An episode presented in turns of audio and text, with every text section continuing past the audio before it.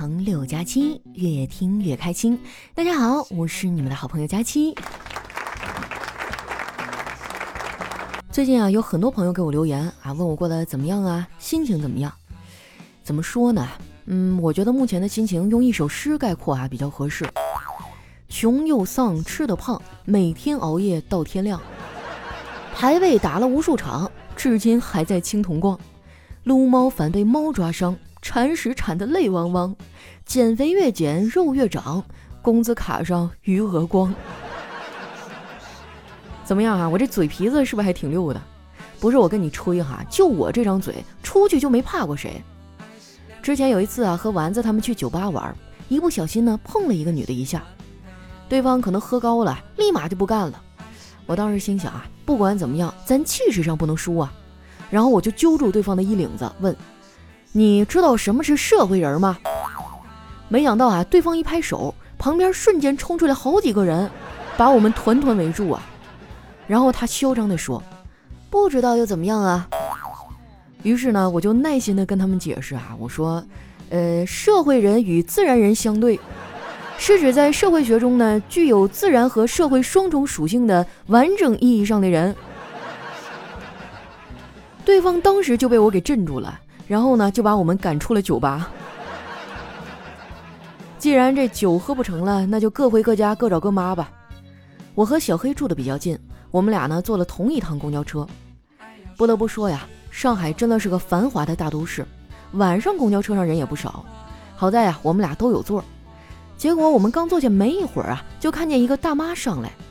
小黑赶紧起来主动让座，他说：“大妈，您坐我这个位置吧。”那大妈点点头说：“小伙子，你还没有女朋友吧？”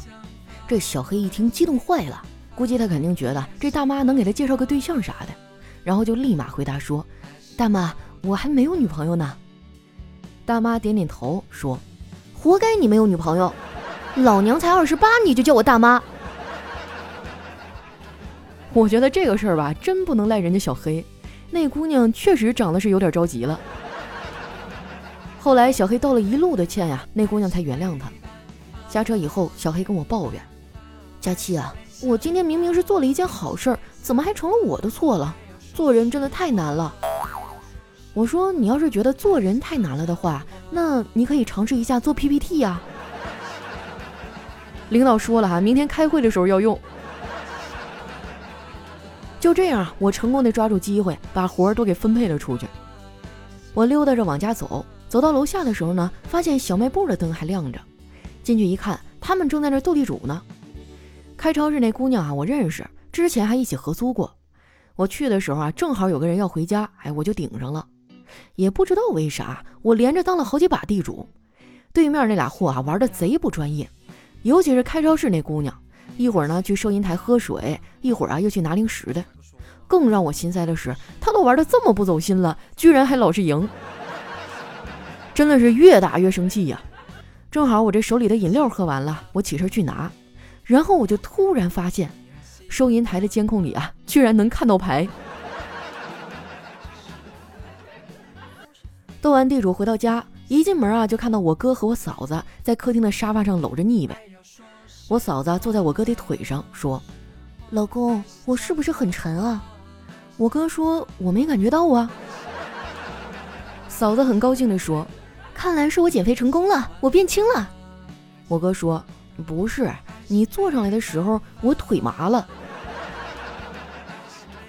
眼看我嫂子就要发火了，这时候啊，我小侄子拿着成绩单，一脸兴奋地跑过来，说：“爸爸，爸爸，我这次语文考试考了第一名，你说好要带我去看大海的。”我哥看着孩子期盼的眼神，下意识地咽了一下口水，然后无奈地低下了头。缓缓地对我侄子说：“儿子，看吧，这个就是地中海。”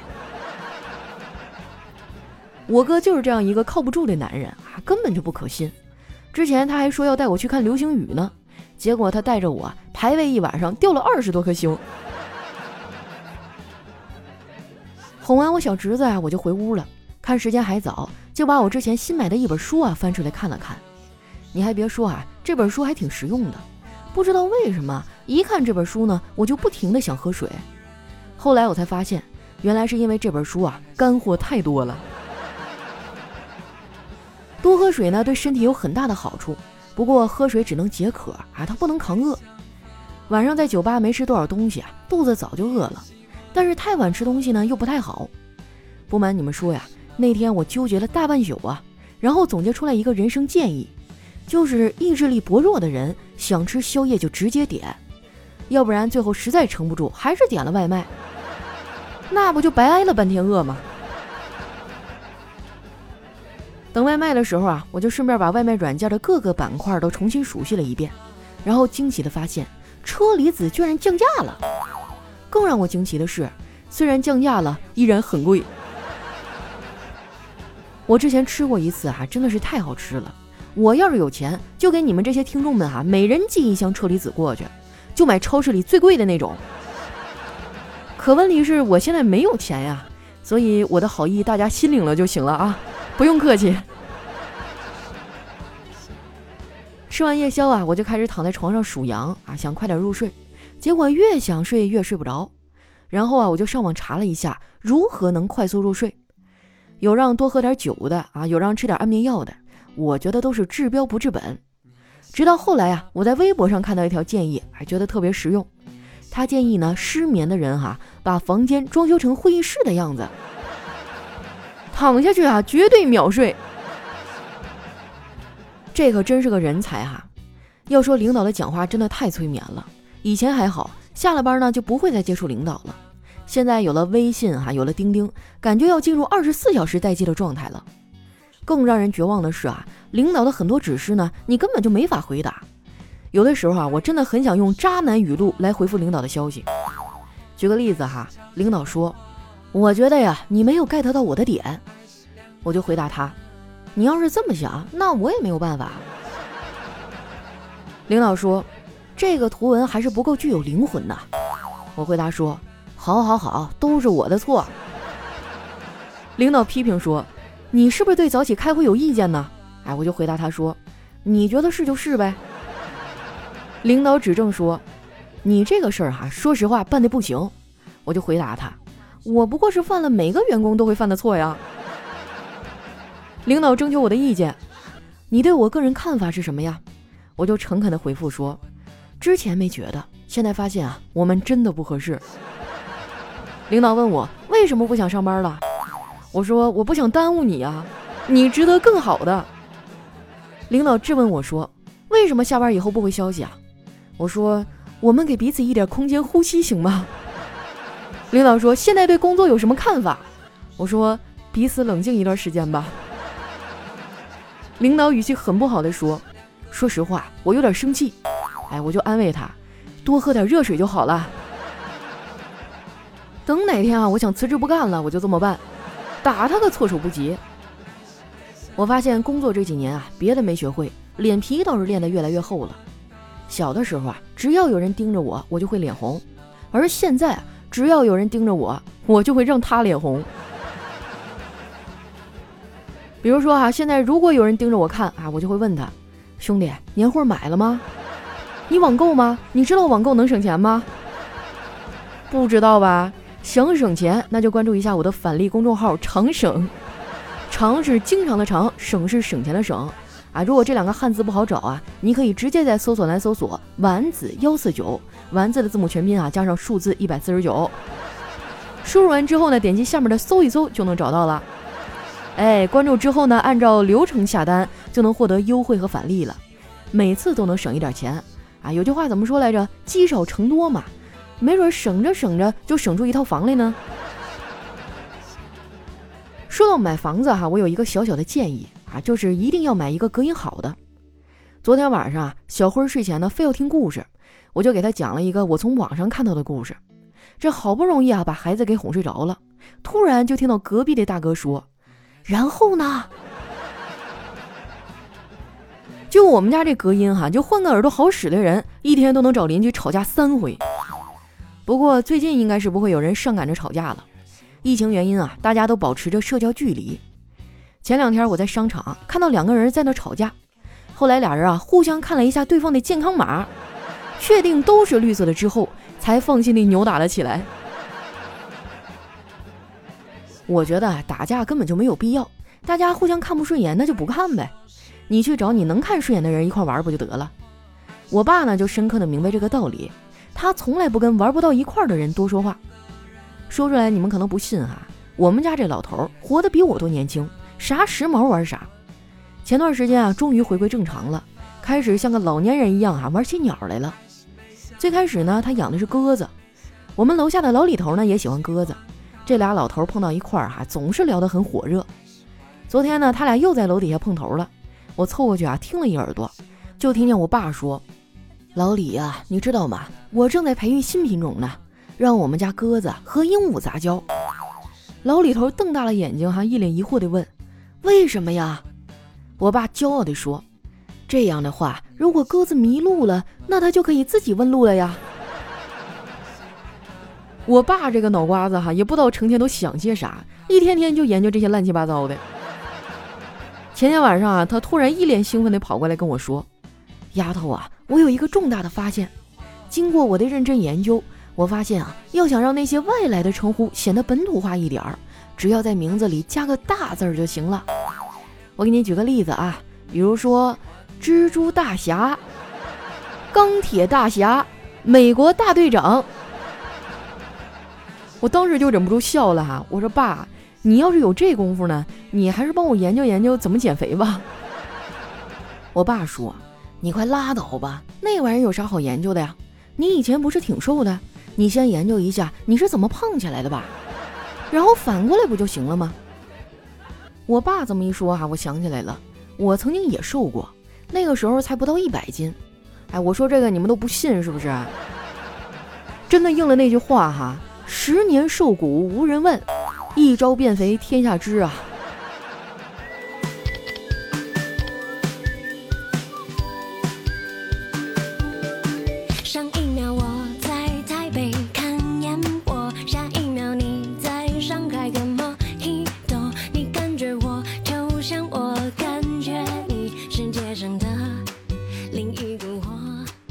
一段音乐，欢迎回来，这里是喜马拉雅出品的《非常六加七》啊，有没有觉得我今天说话都有点赖叽了？哎，最近腰疼的特别厉害，好像就是从车祸之后，当时以为都是皮外伤哈，养几天就好了，结果越来越严重，从腰到腿再到脚心啊，半边身子都是又酸又疼又胀又麻，怎么跟你们描述那种感觉呢？呃，就好像你在厕所蹲了半个小时，唰一下站起来。当时腿麻了，那个感觉，稍微坐一会儿哈，疼得我脑门都出汗了。我去做了几次正骨按摩，师傅说我是骨头错位了，腰椎压迫神经。但是家附近的医院哈，因为疫情也关门了，没办法，我就自己买点膏药先贴上了。你说长这么大哈，终于有一个异于常人、特别突出的地方了，真想给我的腰间盘颁个奖。哎，我想问问啊，有没有人跟我有个同样的症状，就是一坐下就腰疼、屁股疼，拐带着整条右腿都麻了。我现在哈真的是坐不住板凳，只能趴着，这样下去我是不是要废了？有没有什么办法能缓解一下呀？我昨天发微博啊，我还看到有个听众说：“佳期啊，一定是你以前飙车太狠了，方向盘甩飞了哈，腰间盘也甩伤了。”来看一下我们上一期节目的留言哈。首先，这位叫有钱任性买辣条的舒恒，他说：“佳期啊，听你的节目已经三年了。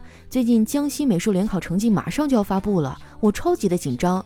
我想听点东西缓解一下压力。第一个想到的就是你。我现在呢在杭州练习校考，第一次要离开家那么久，而且画的画经常被老师骂，真的有时候很孤独很难过。希望佳期能保佑我联考五千名之内校考可以过。”最后呢，祝佳琪快点找到男朋友。哎呀，说到艺考，那可真的是往事不堪回首啊！我当年哈，因为学习不好啊，呸，就是因为我对艺术的热爱，在高考之前呢，就被我妈送去学艺术去了。当时衡量了一下啊，你说唱歌吧，我这个嗓音条件也很一般；跳舞呢，我这个身材你们也知道。后来我妈就送我去学美术。我记得当时光是画线条哈就画了十天，后来老师把我妈叫过去了，说你这孩子我教不了，你把他领走吧。我妈说咋的了？是不是他在班级不听话呀？啊，老师说不是，你说这孩子要笨点儿吧，还可以挽救，主要是他往这一坐哈，别的孩子都没有心思学习了，就成天听他搁那嘻嘻哈哈的。你不学不要紧，你不能影响别的孩子呀。后来呢，我这个艺术之路就夭折了啊。所以说，为什么我当年没有考上清华，就是因为老师他不让我继续学了。其实学美术这一条路哈，真的很枯燥哈，也需要非常大的毅力。嗯，别的话我也不知道说什么了，就祝你好好学习啊，沉下心来，放下压力哈，争取考一个好成绩吧。下一位呢叫石家庄佳期暖男，他说：“所谓的进退两难呐，就是抬头有抬头纹，低头有双下巴。你这说的不就是我吗？我怀疑你在影射我。”下一位呢叫异虫。他说：“佳琪啊，最近听到你以前的节目，我来回答一下你的问题。这个近视眼手术呢是可以做的，散光也可以的，不过呢要区分你的角膜扭曲情况。我做的是准分子激光角膜切削术，哎，说白了就是用激光微创哈改变角膜的厚度，调整这个扭曲度啊（括号散光）。”术后呢，医生建议七天内不能看手机、电脑。但是我第三天啊就正常上班了，而且呢，我是用电脑工作的，每天对着电脑的时间超过十小时，这么久了，术后效果一直很稳定，已经十一年了。当年呢是在北京三幺六医院做的手术，花了大概不到九千块钱。你可以在网上查阅一些资料哈。我想现在的技术和设备呢都要先进多了，多对比一下，看看你这个角膜的厚度适不适合做这个手术。术后的恢复期应该很短。最后呢，祝你早日摘掉眼镜，有一双美丽灵动的大眼睛。哇，真的太感谢了！你看看人家听众这回答啊，满满的都是干货，哪像你们一天天净在这扯犊子。当然，和我有同样困扰的朋友哈，也可以去了解一下啊。这个近视和散光呢是可以做手术的。现在科技这么发达哈，等我什么时候放假了吧，我去整一个哈，省着你们老说我眼睛没有神。下一位呢叫佳期瘦到九十九斤地，他说我给大家一个建议哈，就是玩吃鸡野排，如果碰到两个人说家乡话，除非你自己够强啊，不然呢不要单走或者是率先冲，他们一定会卖你的。此条呢也适用于情侣哈，碰到三个说家乡话的，尤其是两男一女的，赶紧跑，不然肯定死。因为点啥呢？就是怎么还能总结出这样的自然规律哈？反正我每次玩排位的时候，基本上，嗯，都是我坑别人，所以也没有这样的困扰。下一位呢叫陈 C。他说：“好久没有听过佳期的节目了，以前啊还是在别的平台看直播。前两天在微博上突然看到你的微博，才知道喜马拉雅可以听节目，专门为你下载了。比较怀念你的声音，觉得好开心，每天可以听会儿节目，我就安心了。哎呀，你说以前在别的平台看我直播，那你最起码应该是七八年以上的老听众了。毕竟我都在喜马拉雅待七年了。”你要说再往前推，那肯定就是将近十年以前的事儿了。下一位呢叫一只加西猫，他说有一天哈，老婆说：“老公，今天我看到一个帅哥，长得特别帅，那胸肌啊老发达了，一看就是个模特。”老公说：“是吗？我再给你一次机会哈，重新组织一下语言。”老婆说：“啊，亲爱的，我今天看到一爷们儿，打扮的跟个傻叉似的。”那胸肌肿得像个馒头，一看就知道是乳房肿块，肯定活不长了。老公满意的点点头说：“嗯，下次说话注意点啊。”好嘞，夫妻相处之道啊。下一位呢叫月夜哈，他说一个朋友哈找我诉苦，说同事总是冷眼看他。我说为什么呀？他指了指哈有点谢顶的头发。我说这有什么呀？现在整容术这么先进，你可以去整容啊！时隔月余哈，他又找我，兄弟啊，我现在心情好多了，再也不用怕领导和同事的冷眼了。我说啊，你真的去整容了？是啊。我说你整哪儿了？我怎么没看出来呀？他说我呀，就是加厚了一点脸皮。下一位呢叫九一九二小哥哥，他说今天啊，闺蜜去做心电图，遇到了一个男医生，二十三岁，一进去啊就叫闺蜜脱上衣。当时啊，闺蜜就心跳加速了。这男医生呢一点都不尴尬，但是闺蜜尴尬呀，不肯做检查。这男医生就说了：“你怕什么？我是医生，你把我当女的就行了。在我眼里，只分病人，不分男女。”后来啊，闺蜜红着脸接受了检查。完了之后啊，这医生说闺蜜的心跳不正常，跳得太快了。大家说啊，这是不是男医生惹的祸呀？那这医生长得应该挺帅的吧？下一位呢叫特爱佳期一三一四，他说小时候啊，妈妈骑自行车带着我，我在后座没事儿干啊，就开始玩他那个车锁，就是那种哈连在自行车上的锁，一不小心啊就锁上了。我们两个人重重的摔倒在地上，尘土飞扬啊！因为是在路上啊，妈妈没有打我，只说回去再收拾我，然后上车继续骑。我不知道怎么回事啊，就鬼使神差的伸手又摸了摸那个锁。我发誓哈，我真的就只是碰了一下，又锁住了。这一次啊，我妈再也不管是不是在路上了。下一位呢，叫佳期的小奶狗子，哈哈哈。到是周末哈，我和老公都加班，就请我弟弟啊来我家帮忙看孩子。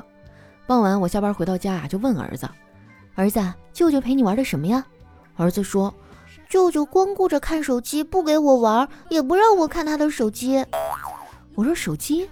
嗯，上面有个姐姐老是喊不要不要，舅舅可兴奋了。”我恶狠狠地瞪着他，我说：“弟弟，你不能当着小孩的面看那些不健康的东西啊！”没想到啊，我弟弟涨红了脸说：“姐，我那是在斗地主呢。”哦，不要，要不起。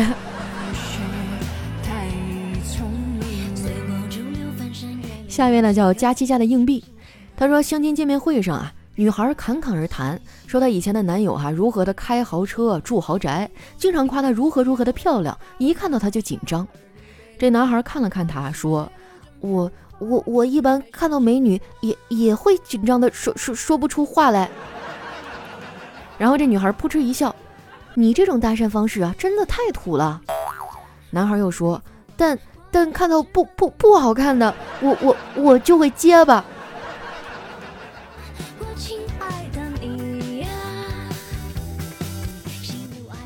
下一位呢叫一三一四五二零，他说公司同事啊聚完餐以后一块去 KTV 放松一下。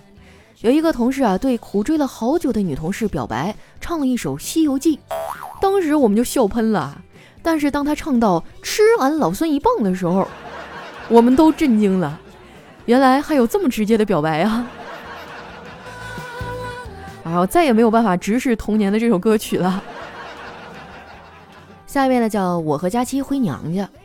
他说有一天哈，一个女生问我：“先生买房吗？”我说不买，全国都在降价。然后那女销售啊，就指了指自己的无吊带罩杯，问道：“你看它是不是快掉了？”我瞅了一眼，说是啊。那个女销售啊，就得意地说：“它就算掉，也只会掉一点点，我提提就起来了。你说是不是呀，哥？”我顿时就觉得，哎，好有道理啊！来看一下我们的最后一位啊，叫丸子幺四九，他说陪我表弟啊去相亲，一切都很顺利。临走的时候呢，留了微信，双方说好啊，第二天再接触接触。今天老早啊就看见表弟出去了，但是没过多久就回来了。我问他怎么这么快呀？遛狗去了？表弟说他他回公司了。我说太不像话了，这走也不打声招呼，什么时候走的？表弟说半夜，听那阿姨说相亲回去就收拾东西走了，半夜坐高铁离开的。我的天哪，你这表弟得啥样啊？瞅把人姑娘吓的。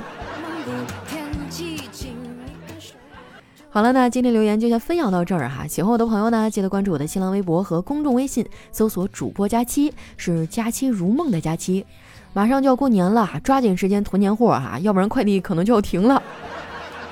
如果网购想省钱，记得添加我的公众号啊，长省长呢是经常的长，省是省钱的省，或者直接搜索哈丸子幺四九的字母全拼，就可以搜索到我的返利公众号了。